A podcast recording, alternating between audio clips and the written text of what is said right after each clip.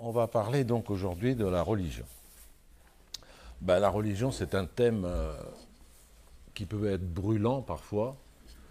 Et vous savez sans doute qu'aujourd'hui, euh, dans certains lycées de la banlieue parisienne ou de la banlieue marseillaise, il est presque impossible de parler de religion. Euh, Dans la mesure où la réflexion sur la religion se transforme très vite en combat, en, en assertion que j'appellerais dogmatique, c'est-à-dire euh, qui sont convaincus de détenir la vérité, alors que la réflexion sur la religion est une réflexion qui intéresse tout le monde. Et quand je dis intéresse, euh, je le prends au sens étymologique, c'est-à-dire euh, nous sommes au milieu, oui, inter et c'est. Je fais toujours la comparaison avec le sport, parce que moi j'adore le football, et je ne supporte pas, par exemple, qu'un philosophe ou, euh, dise moi le football ça m'intéresse pas. C'est une, imbécilité absolue d'un philosophe. C'est comme si un ethnologue ou un anthropologue disait moi la religion ça m'intéresse pas. Puis après on lui demande mais tu t'appelles comment? Ben, je m'appelle Christophe, c'est-à-dire celui qui porte le Christ. Je m'appelle Emmanuel, c'est-à-dire celui qui a le Dieu en lui. Je ne travaille pas le dimanche, le dimanche qui est le jour du Dominus, le jour du Seigneur. Autrement dit, la religion, elle est partout. Elle est dans, nos fêtes, elle est dans nos noms, elle est dans les noms de nos rues, elle est dans, dans nos paysages urbains.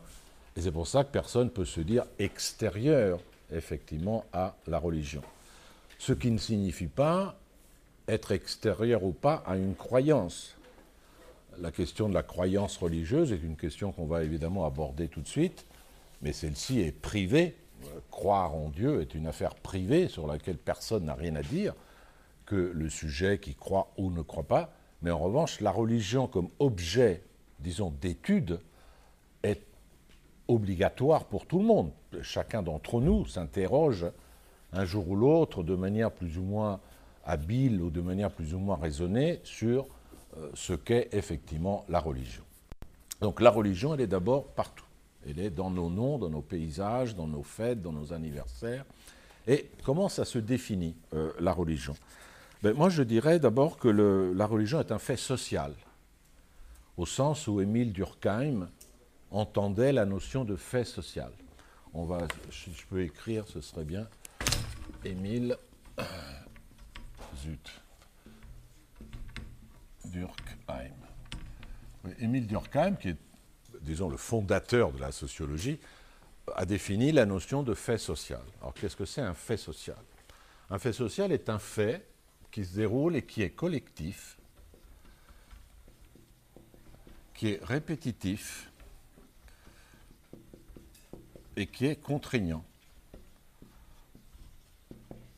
Voilà. Alors, il est collectif, c'est-à-dire que ça touche des communautés entières. Voyez, le fait euh, d'être aimé par sa petite fiancée n'est pas un fait social. Mais étudier, par exemple, les formes de l'énamourement devient, devient un fait social. Donc quelque chose de collectif, mais qui doit avoir aussi le caractère de la répétition, c'est-à-dire qui doit être régulièrement récurrent, et surtout contraignant. Alors il faut entendre ce qu'on désigne ici par contraignant. C'est quelque chose qui s'impose à moi. Ce n'est pas quelque chose contre lequel je peux résister. Par exemple, le fait que le dimanche, les magasins soient fermés.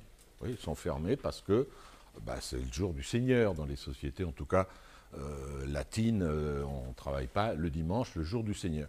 Donc ça, que, je puisse dire, euh, moi je voudrais qu'il soit ouvert, ou moi je voudrais qu'on ne fête pas Noël, bah, ça n'a pas de sens. Noël est un fait social, c'est-à-dire que c'est quelque chose qui s'impose à moi, que je le veuille ou non.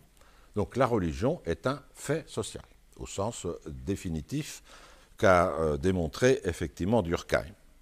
Alors comment ça se définit? Qu'est-ce qui compose, disons, une religion? Alors une religion pose d'abord qu'il y a un Dieu ou des dieux. Euh, à l'origine, euh, on a posé qu'il y avait des dieux. Puis peu à peu se sont imposées des religions monothéistes, c'est-à-dire qui ne posent qu'un seul Dieu, et non pas des dieux, comme chez les Grecs par exemple, où il y avait beaucoup de dieux qui s'occupaient chacun d'une tâche particulière. Donc existence d'un dieu ou de dieux. existence de textes sacrés, c'est-à-dire qui présentent euh, des dogmes, des vérités et les règles de euh, la religion, disons.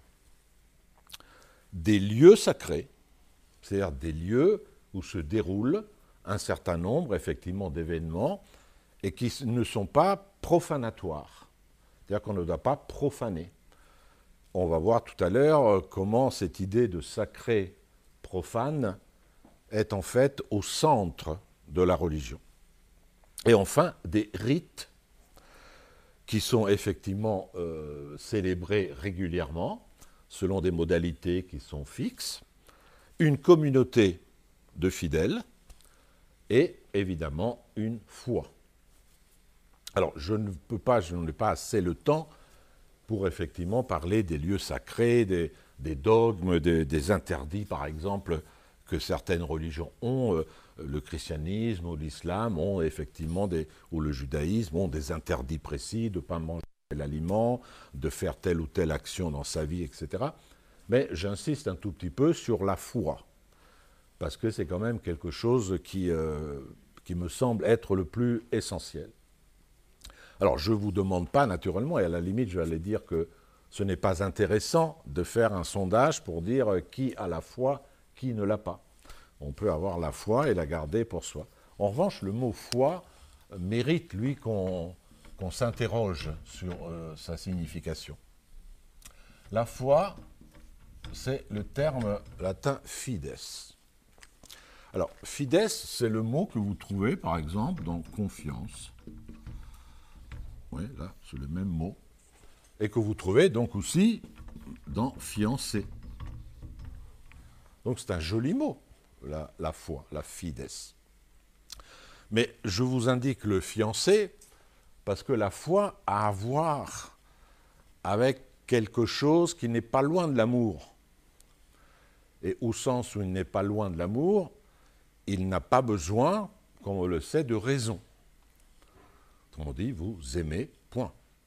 Euh, si vous aimez quelqu'un euh, parce qu'il aime euh, le rap et parce qu'il fait du foot, c'est que vous aimez le rap et le foot, mais pas la personne en particulier. Vous aimez la personne parce que. Il n'y a pas de parce que quand on aime quelqu'un.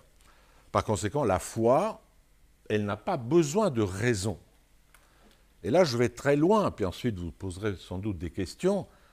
Par conséquent, il est inutile ce qu'ont fait pendant des siècles les philosophes, de démontrer l'existence de Dieu.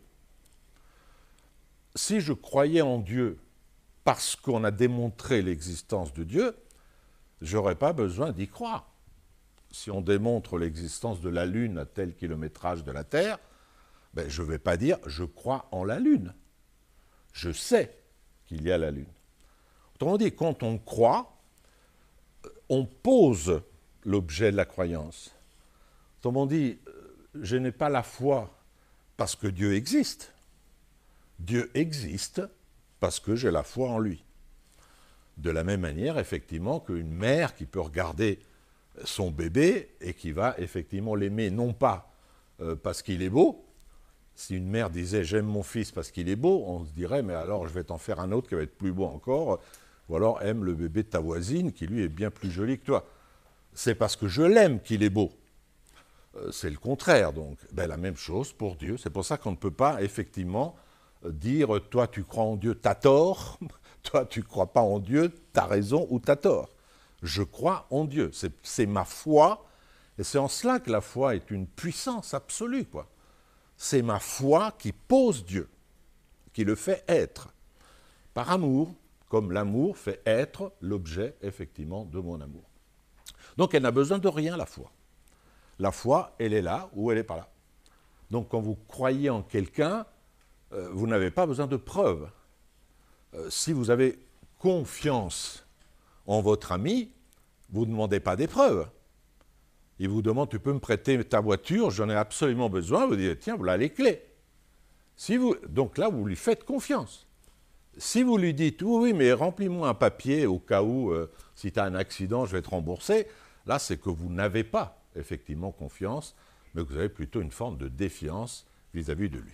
Voilà, donc la foi, des lieux sacrés, des rituels, euh, et il est très intéressant, malheureusement on n'a pas le temps de le faire en une heure et quart, mais d'étudier les rituels des différentes religions, parce qu'on apprend énormément de choses.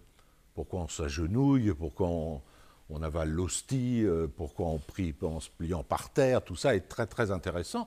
je ne peux que vous inciter à lire effectivement les textes euh, qui s'y rapportent. Alors maintenant, pour avoir une idée peut-être euh, chiffrée, c'est les seuls trucs chiffrés que je vais vous donner parce que j'en ai pas d'autres, les, chiffres les statistiques qui existent aujourd'hui sur la religion, vous pouvez arrondir à quelques millions près parce que c'est toujours difficile de dire est-ce que vous croyez en Dieu ou pas. Disons que dans le monde, il y a 2,3 milliards de chrétiens. Il y a 1,8 milliard de musulmans. Il y a 15,4%, c'est-à-dire 909 millions, d'athées ou de non-religieux. Puis après, il y a 1,1 milliard d'hindouistes, 0,5 milliard de bouddhistes, 0,1 milliard de juifs qui représentent 0,2% de la population mondiale. Et enfin, les confucianismes représentent 6 milliards, et le shintoïsme 2 milliards, Je vous donne ces chiffres absolument juste pour vous montrer le nombre de gens qui sont impliqués dans la religion. Et quand je dis impliqué, c'est au sens étymologique. Oui, impliqué, ça veut dire qu'on est pris dans le pli de quelque chose. Ce qui, vous permet ce qui me permet de vous dire qu'au contraire, expliquer quelque chose, que ce soit un texte ou une action, ça veut dire enlever les plis. Oui, expliquer, ça veut dire rendre lisse ce qui était absolument tout, euh, jadis plissé. Donc là, les gens qui sont impliqués, ça se compte par milliards, effectivement, dans le monde. On a fait des, projections euh, statistiques. On dit qu'en 2060, euh, la religion musulmane va augmenter de 20%, les chrétiens de 70%, pardon, les chrétiens de 34%, les hindous de 27 et les juifs de 15. Donc vous voyez que ce n'est pas euh, ceux qui disent la religion c'est fini, c'est quand même des ils se disent des choses un petit peu bêtes. Alors maintenant, comment on va, aller dans le, le fond du problème, c'est-à-dire une approche qui pourrait être une approche que j'appelle euh, anthropologique de la religion il est évident euh, que je ne vais pas vous faire un cours d'apologie de la religion, ni de critique de la religion. Ça, ça vous revient. Je n'ai pas à vous dire euh, ce que vous devez penser par rapport à la religion, ni encore moins ce que vous devez croire ou ne pas croire. Par conséquent, la seule position possible, c'est une position d'extériorité. Un petit peu comme euh, je le fais quand j'ai parlé ici même l'année dernière, je crois, du sport eh ben, on peut parler du sport de façon objective.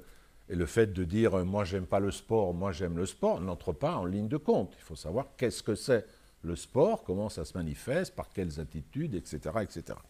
Alors là, pour avoir une approche anthropologique, euh, j'ai envie de, vous raconter ça un peu comme une histoire, quoi, pour que ce ne soit pas trop ennuyant et trop ennuyeux.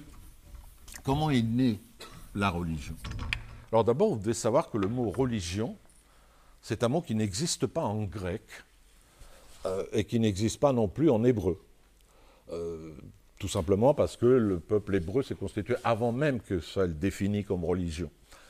Et il n'y a pas de terme grec pour définir, alors qu'il y a des termes pour définir ce qui est sacré, il n'y a pas de terme pour définir la religion. Par conséquent, la religion, elle, est, euh, elle semble être née dans une ère de vocabulaire ou de sémantique, effectivement, latine religion. Alors, on va essayer de, faire un long parcours. Je suis désolé d'avance parce que je vais être obligé d'accélérer et d'abréger les choses. Mais je crois qu'on peut arriver à faire comprendre un certain nombre de choses. Alors, on peut imaginer, si vous euh, prenez le sens d'histoire que je vais vous raconter, de remonter très, très, très, très, très loin dans le temps. Et euh, d'imaginer que les premiers hommes ils étaient effectivement euh, des nomades. C'est-à-dire qu'ils allaient de lieu en lieu à mesure qu'ils trouvaient ce qu'ils voulaient, qu'ils trouvaient à manger, qu'ils trouvaient de quoi s'abriter. Et puis dans l'histoire humaine, il y a une, période où le nomadisme a pris fin.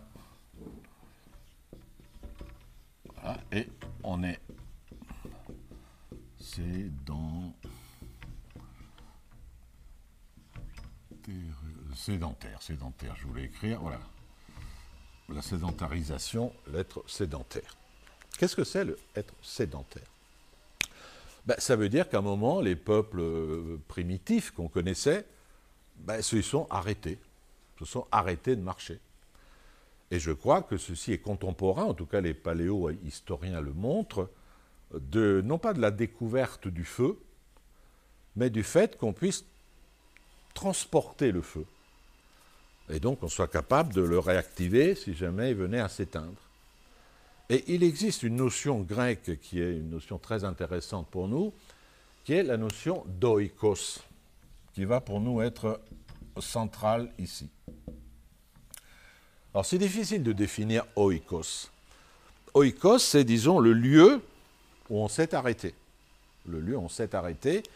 Par conséquent, il y a le cercle euh, familial, si j'ose utiliser ce mot qui, était sans doute, qui est sans doute anachronique, mais où les gens se sont réunis autour, autour du feu. Donc on peut définir oikos, généralement on le traduit par maisonner plutôt que maison, ou moi je préfère le traduire par le terme de foyer, si vos oreilles entendent que dans foyer il y a feu. C'est autour du feu, effectivement, pour pouvoir euh, euh, s'asseoir et pour pouvoir euh, continuer à vivre. Maintenant, c'est moi qui vais vous poser la question. Quand on est réunis dans ce que j'appelle cette famille élargie autour du feu, à quoi on s'expose? Qu'est-ce qu'on doit faire? Quelles sont les tâches qui, effectivement, nous, nous incombent de façon urgente et vitale?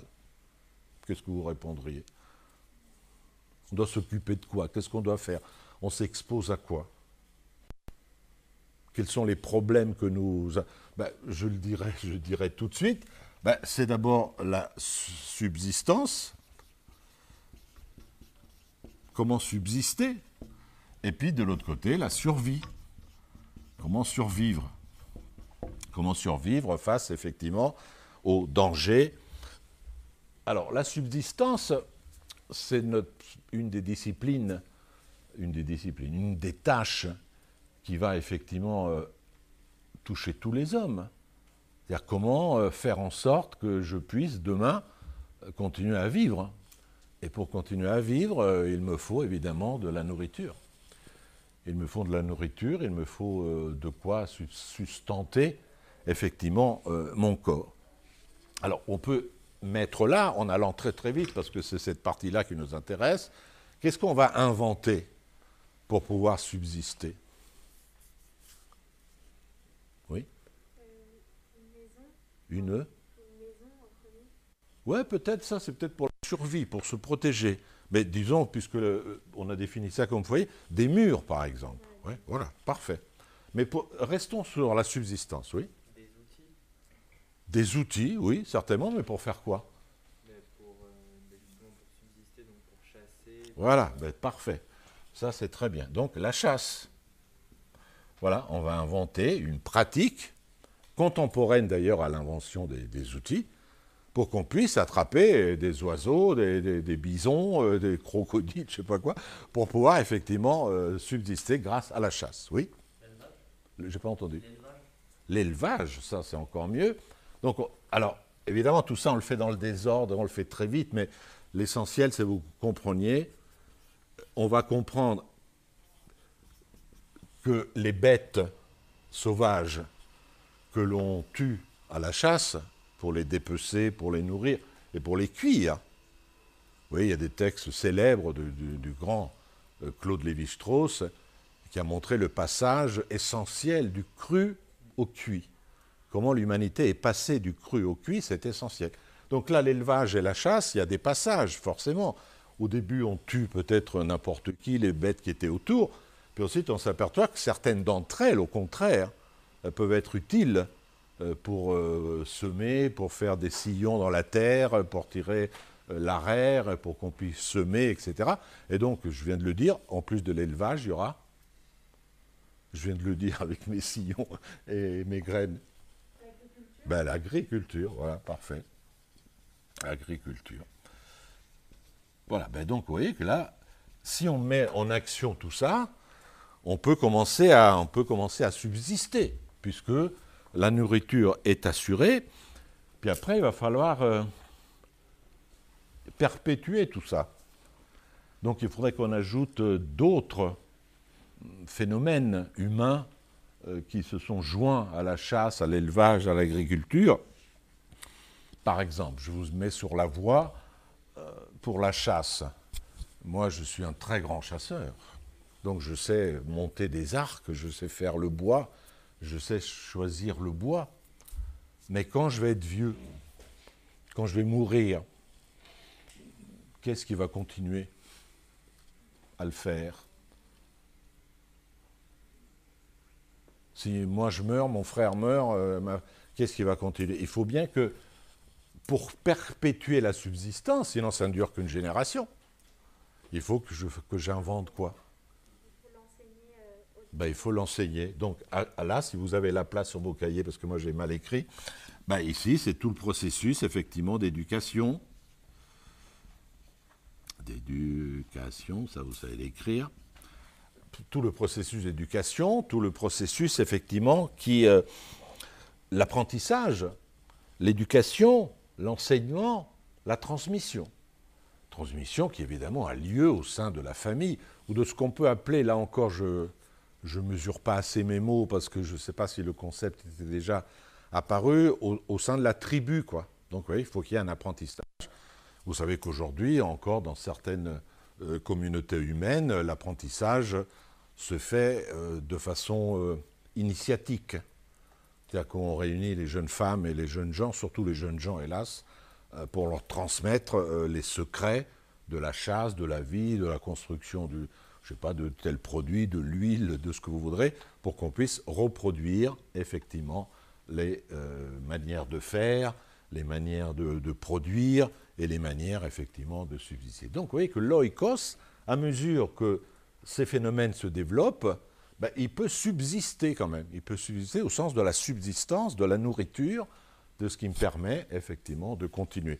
Et vous voyez, si vous ajoutez l'éducation, l'enseignement, la transmission, ben, ça vous montre qu'il y a là une, sphère qui va se dessiner dans l'oikos. Euh, malheureusement, j'ai mal fait, mais ça ne fait rien, j'ai mal fait mon dessin. A que tout ceci, tout ce phénomène-là, va constituer ce qu'on appelle la zone de l'érotique. Euh, c'est un mot assez bizarre, c'est-à-dire de tout le processus euh, d'enseignement, le processus d'éducation, y compris des enfants, euh, qu'on élève aussi par amour, pour ça qu'il y a érotique.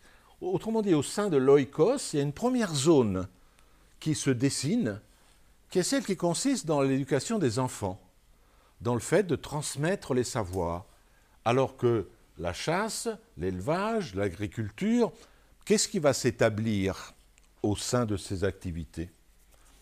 Imaginons qu'on dise, voilà, on part tous à la chasse, euh, ou alors on va faire de l'élevage. Qu'est-ce qui va se dessiner peu à peu entre nous? Imaginons que ce soit nous qui partions pour ces expéditions de subsistance. Il va se créer entre nous quoi? Des relations. Des relations, certainement, mais est-ce que c'est n'importe quelle relation? Les relations, ça c'est tout à fait juste, qu'on va retrouver dans l'érotique, mais une hiérarchie. Une hiérarchie absolue. Or, une hiérarchie parce que, par exemple, quelqu'un va être très habile pour la chasse. Et donc, on va, il, va, devenir le chef. Là, si j'avais le temps, je brancherais ça, je laisse ça au professeur, le soin de brancher la dialectique du maître l'esclave de Hegel. Qui est le plus fort? Qui va être le plus fort? Ben, le plus fort, c'est celui qui va risquer le plus. C'est-à-dire celui qui va risquer sa vie. Si on doit traverser une rivière, et puis moi je vous dis, ben, écoutez, c'est dangereux, on va, on, va, on va, mourir si on la traverse, mais moi je vais le faire, suivez-moi. Ben, moi j'y vais et je deviens votre chef. Parce que si je dis, bon, elle est très dangereuse la rivière, vas-y toi. Oui, j'apparais immédiatement comme un lâche et je ne serai jamais un chef. Donc il y a dans ces relations-là la notion de hiérarchie qui va se dessiner. Mon dessin est affreux parce que je ne l'ai pas bien fait. Mais ça fait rien, vous allez comprendre quand même. Cette notion de hiérarchie va donner une autre zone qu'on appellera la zone du politique. Alors, vous pouvez entourer deux fois euh, les trucs, ça, c'est les zones de l'oikos. La zone du politique, c'est la zone qui gère les relations hiérarchiques entre les euh, hommes. Petite note quand même ici, c'est là que naissent aussi euh, évidemment des hiérarchies légitimes, parce que moi j'ai risqué ma vie pour traverser la rivière, donc il est normal que je sois chef. Mais il y a aussi des, comment dirais-je, des inégalités qui vont apparaître. Autrement dit, des hiérarchies qui ne sont pas légitimes. Euh, il y a beaucoup de jeunes femmes ici, vous pouvez voir effectivement que la femme, euh, pendant neuf mois et quelques mois ensuite, ne peut pas y aller à la chasse. Elle ne peut pas élever non plus, elle ne peut pas faire des gros travaux lourds d'agriculture. Donc elle va s'installer, elle va rester au sein de l'oikos.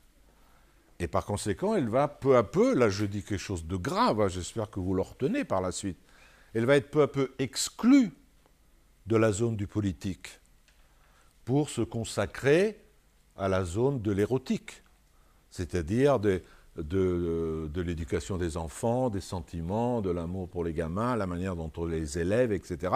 Et d'où exclu du pouvoir politique. Et vous voyez que ce qui se dessine là, ben ça va se perdurer pendant des siècles. Le fait que la femme va être exclue de la zone, effectivement, du politique. Autrement dit, quand on parle aujourd'hui de l'inégalité homme-femme, etc., c'est très bien d'en parler, de faire que les femmes prennent, effectivement, ou reprennent le pouvoir dont elles ont été privées. Mais vous voyez que la racine, elle est très lointaine. elle tient en partie par, euh, à des conditions physiologiques, des conditions musculaires, osseuses, mais parce que la femme qui a le bassin qui va grandir aura les muscles des bras qui vont faiblir, en revanche. Et donc il y a un enracinement physiologique, corporel, de la domination masculine sur les femmes, qui ensuite, et vous voyez, c'est écrit au tableau, pourra être perpétué par l'éducation.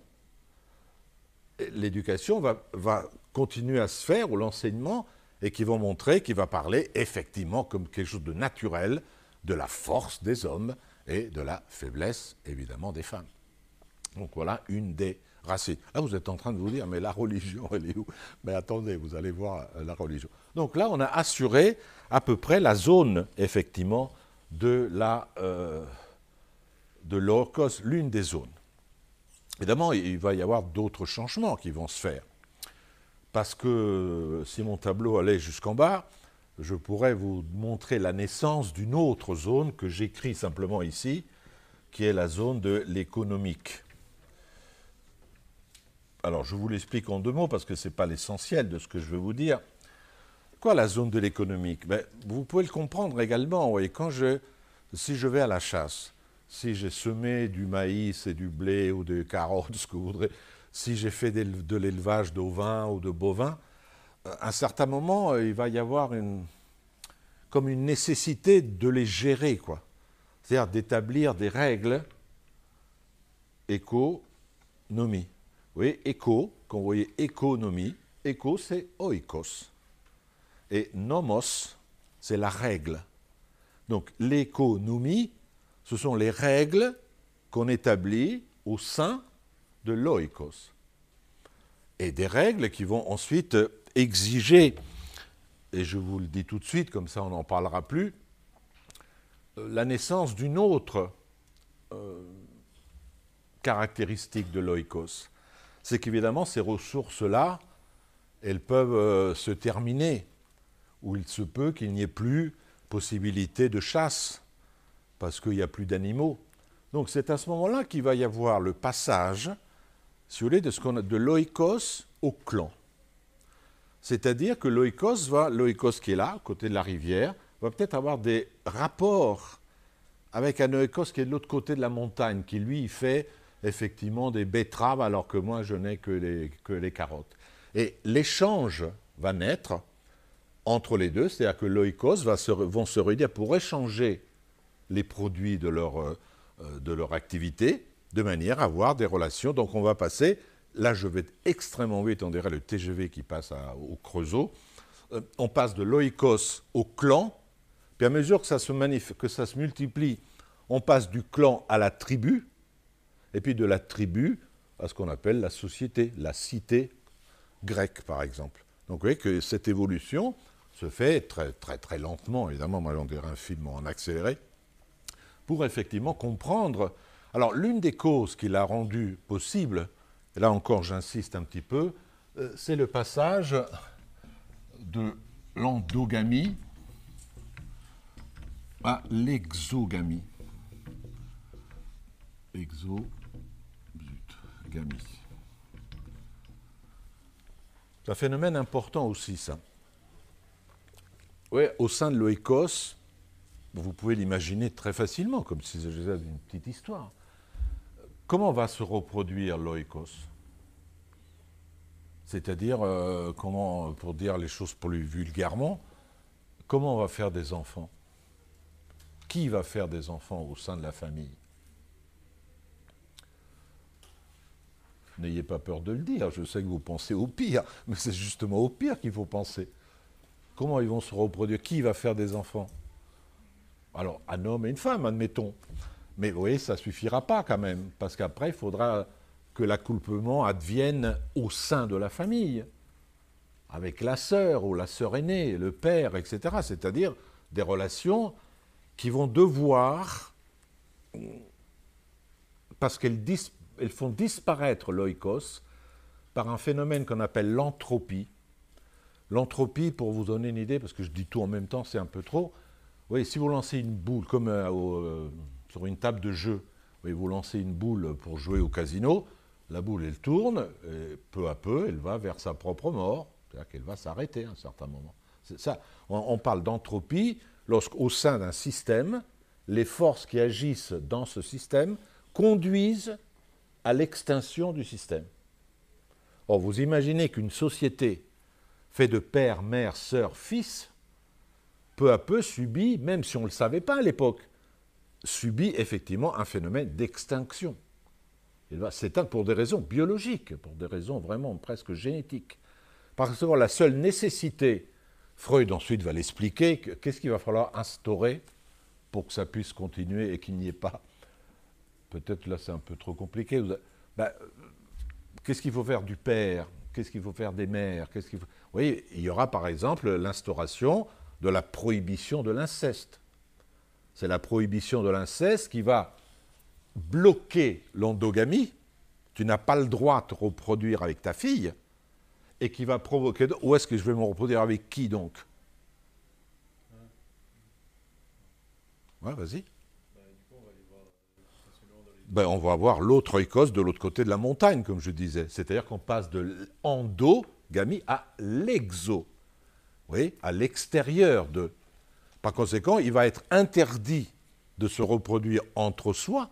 Vous voyez qu'aujourd'hui, certaines sociétés, je ne parle pas de phénomènes complètement euh, absurdes. à la fin du, XVIIIe euh, siècle, il y avait en Bretagne un phénomène endogamique de reproduction interfamiliale qui a provoqué beaucoup euh, de dégâts génétiques, par exemple.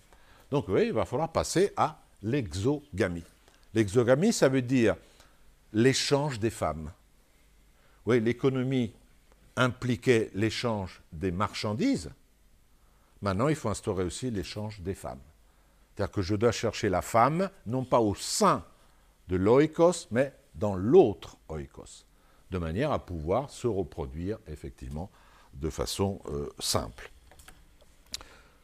C'est à peu près compris ça? Bon. Alors, euh, je peux l'effacer? Alors j'efface, parce que maintenant on va aller de l'autre côté, et j'espère faire un dessin un peu plus rationnel. Voilà, maintenant c'est la survie et non plus la subsistance. La subsistance, on a à peu près compris. Maintenant la survie, c'est plus compliqué. Qu'est-ce qui menace l'oikos On a commencé à le dire tout à l'heure. Qu'est-ce qui menace cette population euh, qu'on imagine, comme dans les films, assise autour du feu, etc. Qu'est-ce qui va la menacer dans son existence, dans sa vie réelle? Essayons d'énumérer un certain nombre de choses. Oui? Non, mais réponds quand même, ça fait rien, tu dois bien avoir une idée. Par quoi on est menacé? Tu vois, Si on est comme ça, entre nous, dans la famille, autour de l'oikos, quelles seraient les menaces éventuelles? Oui. Là? La société, c'est ça que tu as dit? Mais laquelle société? Tu veux dire les autres? Oui, les autres. Oikoi, probablement. Il y a, peut-être des menaces qui viennent des autres oikoi, qui sont, oikoi c'est le pluriel, hein, qui viennent effectivement menacer mon existence ensuite. Les prédateurs, tu parles des prédateurs animaux? Ben oui, les prédateurs. Donc à la fois euh, les animaux, et donc les animaux sauvages, qui tout d'un coup pénètrent et déchirent, ou euh, déchirent mon élevage, déchirent à peu près tout. Donc avec euh, l'oikoi, les, autres, euh, qu'est-ce que ça va provoquer entre nous? Oui, ça va provoquer par exemple des guerres. Par exemple. Et là, alors à côté des animaux, oui J'allais dire les ben, Parfait. Ce qu'on appellerait aujourd'hui les catastrophes naturelles. Oui, tout d'un coup, le raisin que j'ai réussi à planter, il y a la grêle, quoi. Ça détruit tout.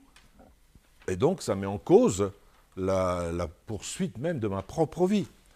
Donc, oui, les guerres, tout le monde comprend qu'effectivement, ça n'a pas arrêté tout de suite. Mais ici, là, pour les animaux, pour les, catastrophes naturelles, qu'est-ce que ça exigera qu'on fasse? Oui, c'est par exemple, je, m'aperçois, à, côté de la rivière, vous êtes bien placé pour le savoir, vu ce qui s'est passé il y a quelques semaines euh, ici autour de Nice, vous voyez bien que si j'habite à côté de la rivière, euh, tout d'un coup, il se met à faire une pluie euh, qui dure pendant un an en une journée. Vous voyez qu'il faut que je me protège.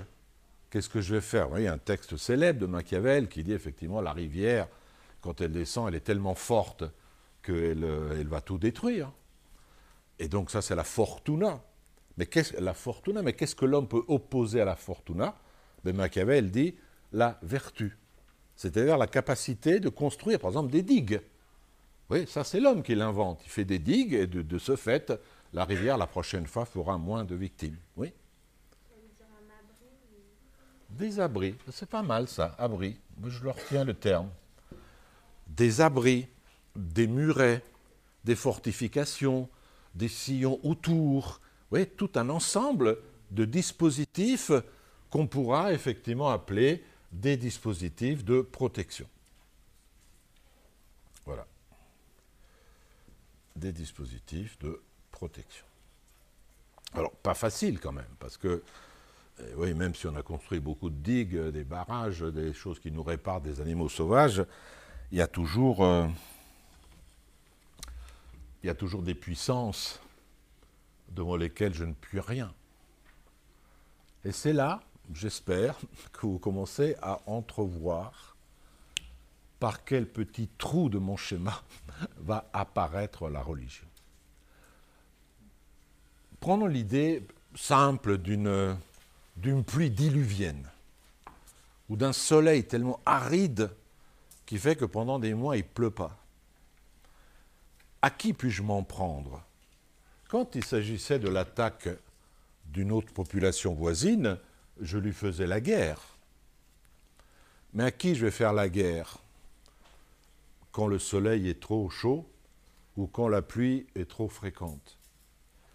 Et c'est là qu'effectivement quelque chose va se dessiner, c'est que ici nous pouvons imaginer quand il y a des attaques de l'oikos, qu'il y a un ennemi, effectivement, je peux maîtriser, je peux tuer dans la guerre, je peux réduire en esclavage. Et c'est ça qui s'est passé. Mais je peux aussi imaginer que derrière, derrière cette pluie, ces nuages gris, il y a une puissance que je ne peux pas maîtriser. Une puissance qui est plus forte que tous les ennemis réunis et contre lesquels il ne suffira pas de faire le muret comme l'année dernière, parce que de nouveau la rivière a franchi le mur et a détruit de nouveau la maison. Donc vous voyez que peu à peu se dessine l'idée qu'il y a derrière ces phénomènes naturels des puissances qui seront surnaturelles, donc qui dépassent effectivement la euh, nature. Surnaturelle.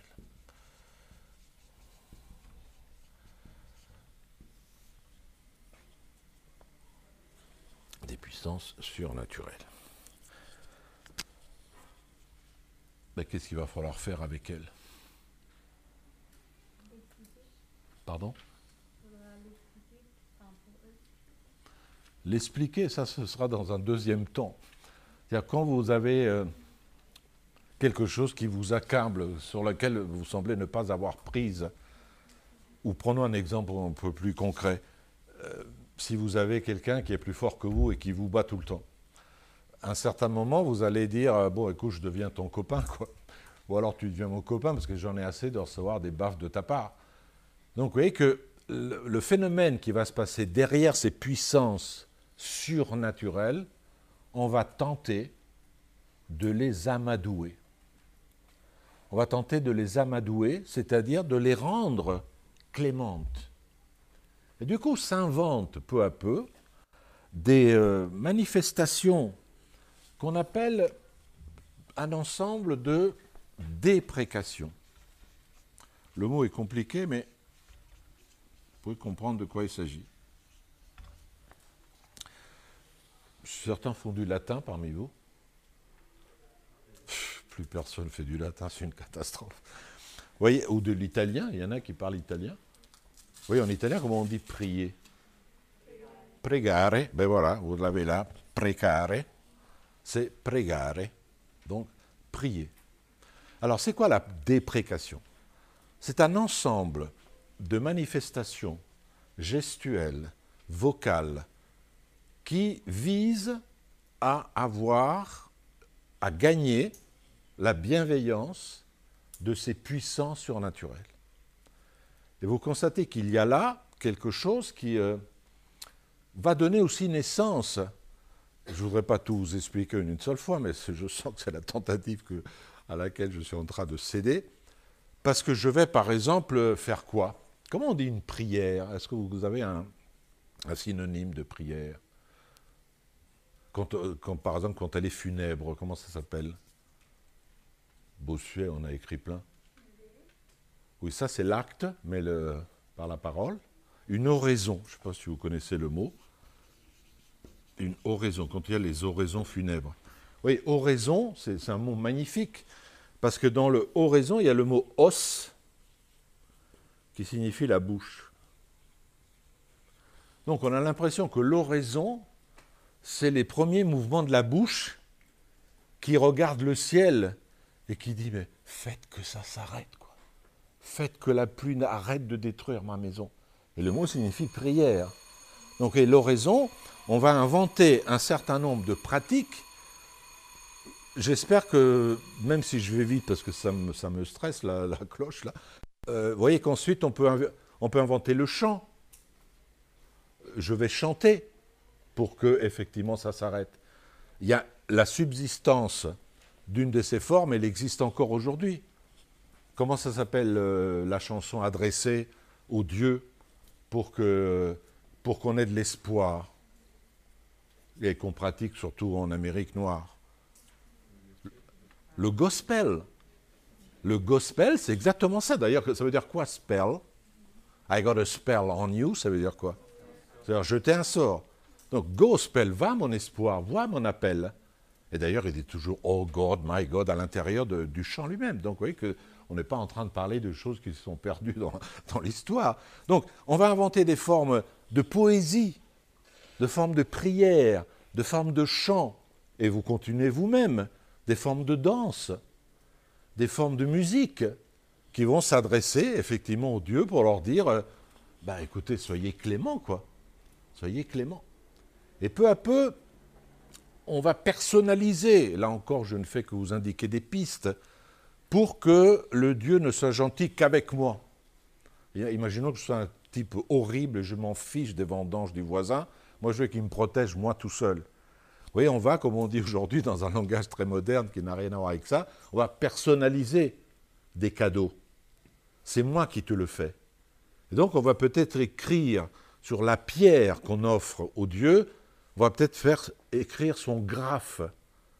Je vais mettre ma graphie, euh, des lettres qui ressemblent, qui désignent mon oikos ou ma famille.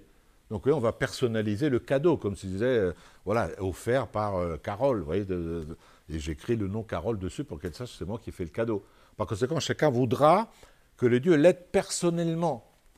Et donc, il y aura toute une pratique qui vont finir par aboutir à une pratique généralisée chez les hommes, qui sera d'offrir comme cadeau quoi? Quel est le plus beau cadeau qu'on peut offrir Celui qui, me coûte le plus? Puisque un cadeau, naturellement, si je l'ai acheté à Monoprix à 2 balles 50, ça fait rien. Mais si, si j'y tiens, voilà une image, j'y tiens vraiment, c'est la seule photo que j'ai de ma mère, je te fais cadeau, là ça vaut de, ça vaut de l'or. quoi. Alors quel est le cadeau le plus fort qu'on peut faire? Tu le disais, je crois. J'ai pas entendu. Pas tous. Non, euh, je parle très concrètement. Qu'est-ce qu'on va offrir? Oui? Je pas euh, Excusez-moi, c'est parce que vous êtes tous masqués. Le sang d'un être cher, exactement. Le sang. C'est-à-dire la vie, quoi. C'est-à-dire la vie. Alors, on sait bien que dans l'histoire de l'humanité, on a d'abord offert la vie des animaux. Hein.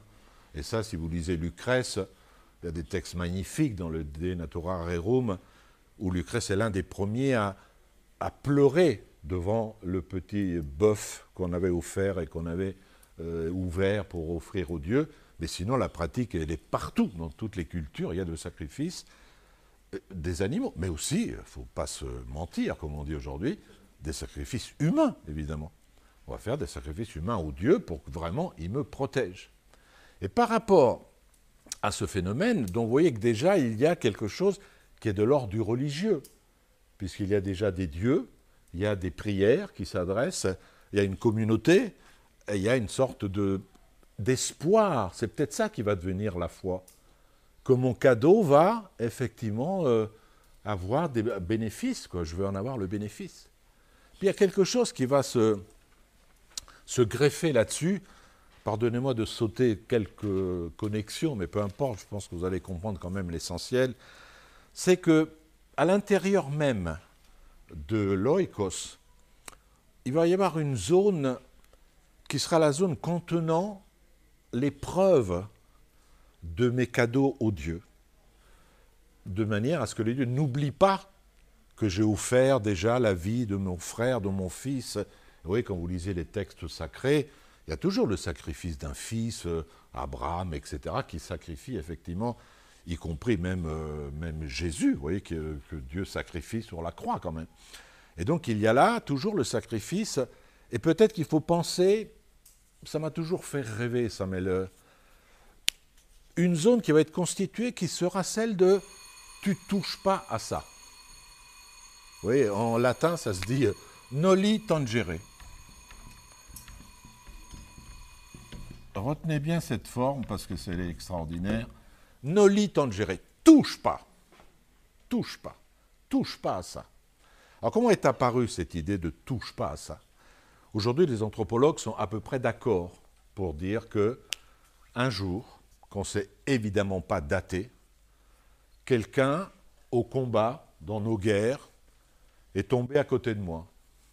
Mais c'est mon frère ou mon père. Et peut-être que quelqu'un a eu, à un moment donné de l'histoire, l'idée que je ne veux pas que mon père, que mon fils, que ma mère soient mangés par les animaux. Et donc je vais l'inhumer, c'est-à-dire le mettre sous terre, pour qu'il ne soit pas mangé par les animaux. Et le, signe qui a été instauré, c'est qu'autour de cette zone, je vais dessiner quelque chose, je vais faire un petit muret, je vais mettre un petit fil, je vais mettre euh, un petit bout de bois pour dire n'entrez pas ici. Ne profanez pas cette zone-là. Autrement dit, par l'idée de profaner, apparaît une zone ben, qui est la zone du sacré. Voilà. Le sacré ne veut rien dire d'autre que ne touche pas à ça. Ne marche pas là-dessus. Évidemment, d'un point de vue philosophique, on peut aller bien plus loin, parce qu'il ne s'agit pas simplement de conserver le corps de mon père dans la tombe. Qu'est-ce qui va apparaître par cette conservation? C'est que le, cadavre de mon père qui est dans la tombe, sur lequel j'ai mis ne touchez pas, qui est donc euh, la zone du sacré, que personne ne marche dessus, que personne ne profane. Ça signifie que mon père, en réalité, il ne va pas mourir. Il va rester. Il va rester dans la mémoire. Autrement dit, les hommes vont inventer cette pratique qui consiste à faire que le corps meurt, mais le souvenir de l'autre, il mourra jamais. Et c'est l'idée de généalogie qui apparaît. Vous voyez, l'idée de filiation. Le fait que ben, ça, c'est mon père, ça, ce sont mes enfants. Du coup, les hommes ben, s'inscrivent maintenant dans une histoire, au début de laquelle il y a cette zone, effectivement, sacrée, qui se distingue de toute la zone autour, parce que la zone sacrée, ça signifie tout ce qui est autour. Vous pouvez profaner, mais pas la zone. Vous voyez qu'encore aujourd'hui, personne d'entre vous peut me contredire, quand on entend euh, un cimetière a été profané et qu'on a soulevé des tombes, tout le monde est outré, quoi. Quelles que soient les croyances, quelles que soient les, latitudes, tout le monde est choqué par cette idée de, violer le corps d'un cadavre.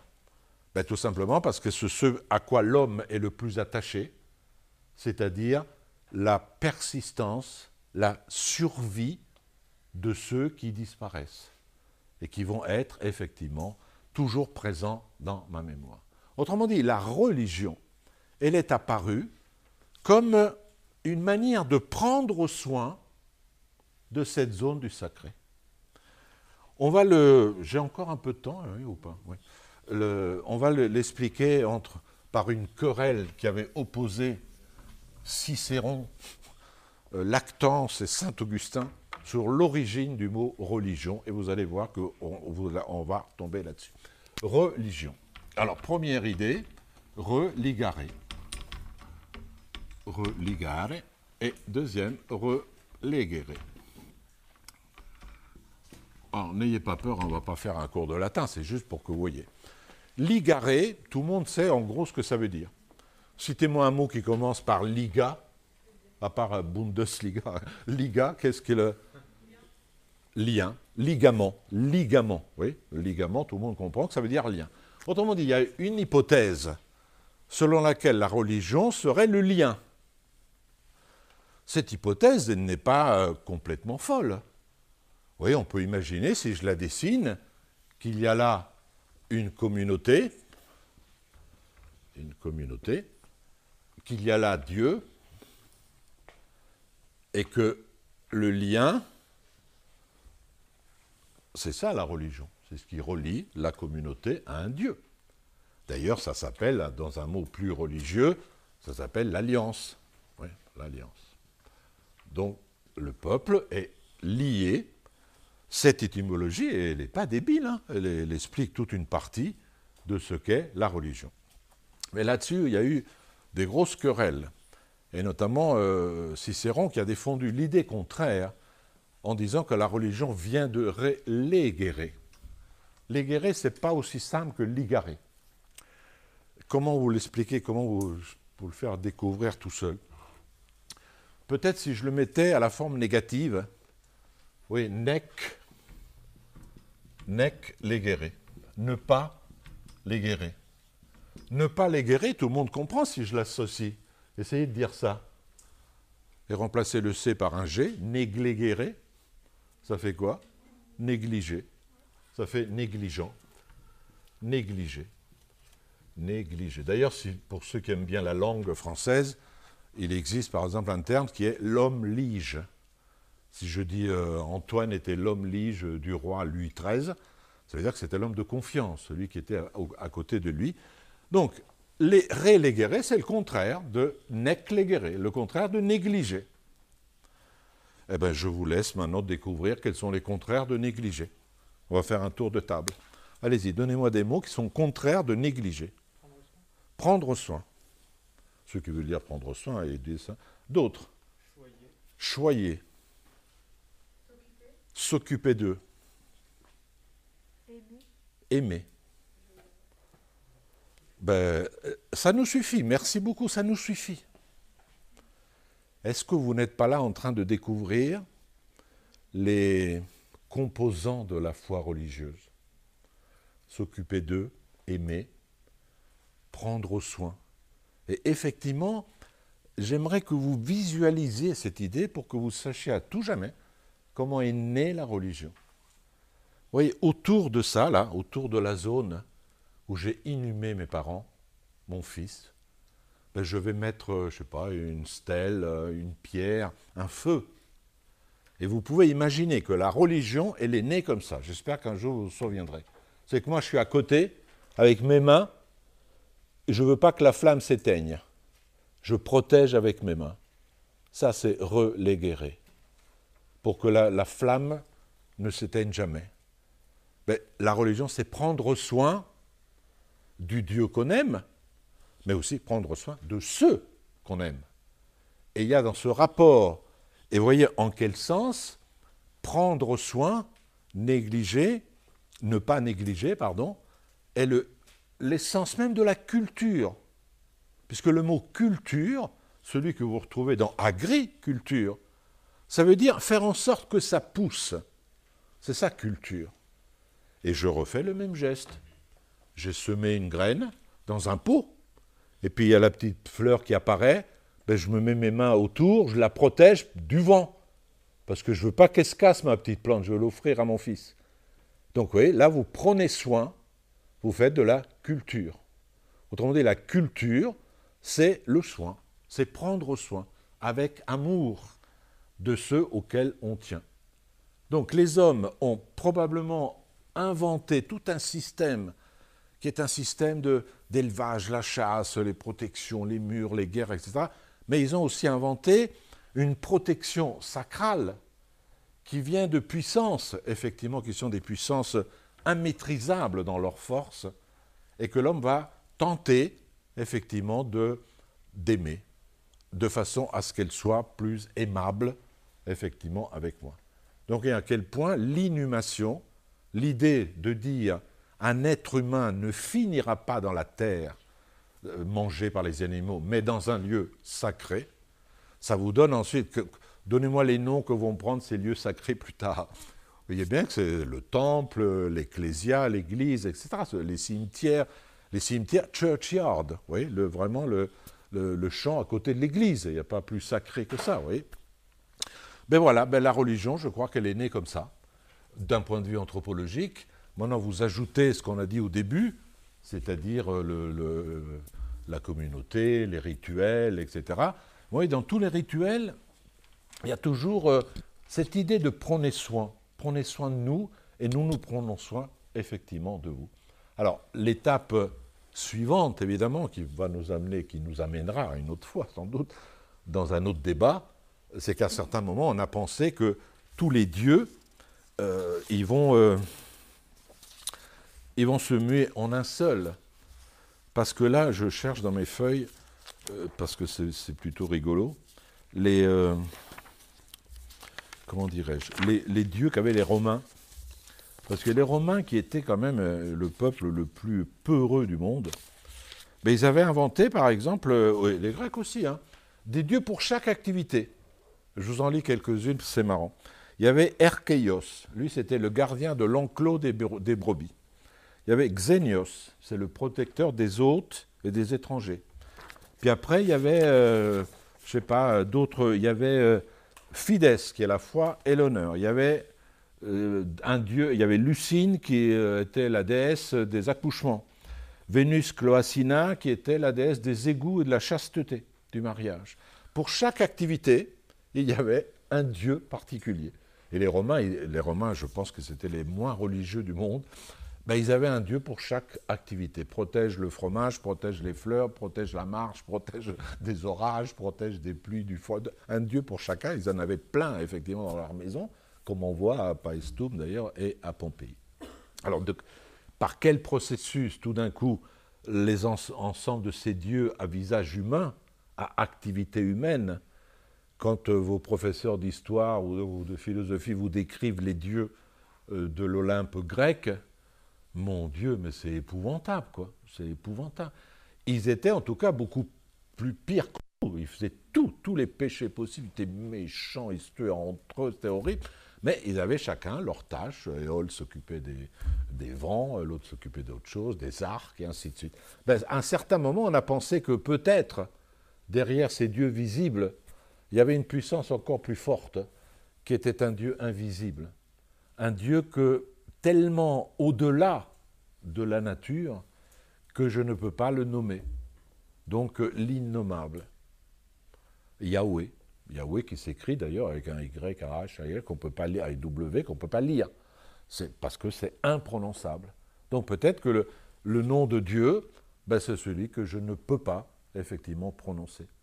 Et donc voilà comment on est passé des religions polythéistes à des religions effectivement monothéistes, où il y a un seul Dieu euh, qu'on adore. Mais vous constatez aussi que, euh, chacun protège sa propre, et je terminerai sur cette note un peu pessimiste, n'a pas empêché que chaque religion, euh, prenant un Dieu euh, et le qualifiant par ses rites, par ses dogmes, par ses prières, ben, si on regarde l'histoire, on s'est aperçu qu'on a quand même euh, tué des millions de gens au nom de la protection de son propre Dieu.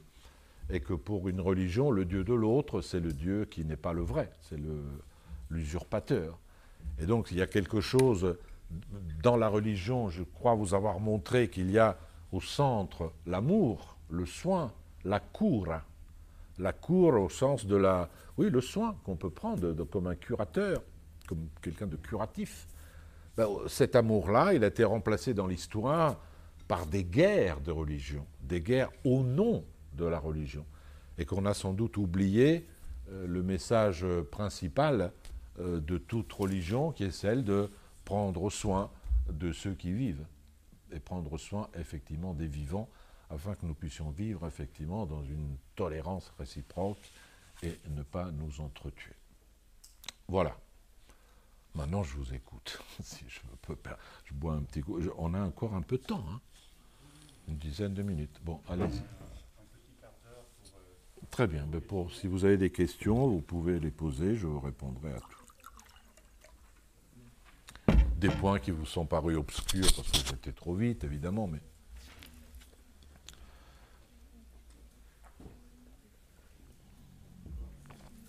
Pas de questions? C'est bizarre quand même. N'ayez pas peur, hein, même, c'est une question. Ne, vous dites pas, euh, ouais, je vais être idiot si je pose cette question. Il n'y a aucune question qui est idiote. Les réponses peuvent l'être parfois, mais pas les questions. Est-ce qu'il y a un point que vous aimeriez qu'on précise? Oui euh, Au niveau du domaine de l'érotique. Ouais. Euh, J'ai pas vraiment compris pourquoi il y avait euh, cette signification-là. Parce que l'érotique. Parce que c'est l'amour, l'amour dans l'éducation, c'est juste ça. C'est un peu le sens de pédagogie. Euh, oui, aujourd'hui, si on faisait. Euh, c'est un domaine un peu compliqué que tu, tu cites là. en fait, c'est l'amour des enfants. Mais oui, qu'aujourd'hui, quand on dit l'amour des enfants, euh, ça peut être très mal pris, quoi. Donc on, ne le dit presque plus. Mais le domaine de l'érotique, c'est le domaine du sentiment. Et hélas, parfois aussi du sentimental. Euh, et là, je, comme il y a beaucoup de jeunes femmes qui sont là, euh, rendez-vous compte que vous avez été confinés là-dedans. C'est-à-dire dans le domaine, vous êtes les spécialistes de, de l'enfant, de l'éducation de l'enfant, et aussi du sentimental. Ce qui signifiait aussi, pour des oreilles attentives qui n'ont pas été attentives pendant des siècles, donc vous êtes exclu de la raison. Il y a des philosophes très célèbres, que je ne nommerai pas, mais que vous, professeur, vous, nommez, mais qui le disent tel quel. la femme, elle n'est pas faite pour penser, parce qu'il faut une raison, elle est faite pour sentir, parce qu'elle a le cœur. Bah, ça nous a mené quand même très loin dans l'histoire et dans l'histoire de l'opposition entre les hommes et les femmes, qui doit commencer aussi par une réforme des hommes eux-mêmes, une sorte d'autocritique qui, devrait faire. Oui, il n'y a pas si longtemps, qu'est-ce que je pourrais vous prendre comme exemple? Qu'un homme pleure, ça faisait rire. Encore aujourd'hui, dans certains milieux, un gamin de 14 ans qui est sensible et qui pleure, dans un vestiaire de, rugby, ben, ça passe pas, quoi. Alors que les larmes peuvent être l'une des formes de la manifestation de l'attachement, effectivement, à d'autres. Donc il y a dans cette histoire de la religion euh, beaucoup de, ce qui fait notre humanité, notamment la répartition entre tous les domaines qui vont se peaufiner, entre le domaine euh, effectivement politique, le domaine économique. Vous voyez qu'aujourd'hui, vous pouvez même comprendre ce qu'est l'écologie au nom de ce que je viens de dire. Oui, l'écologie, quel est le sens de logos?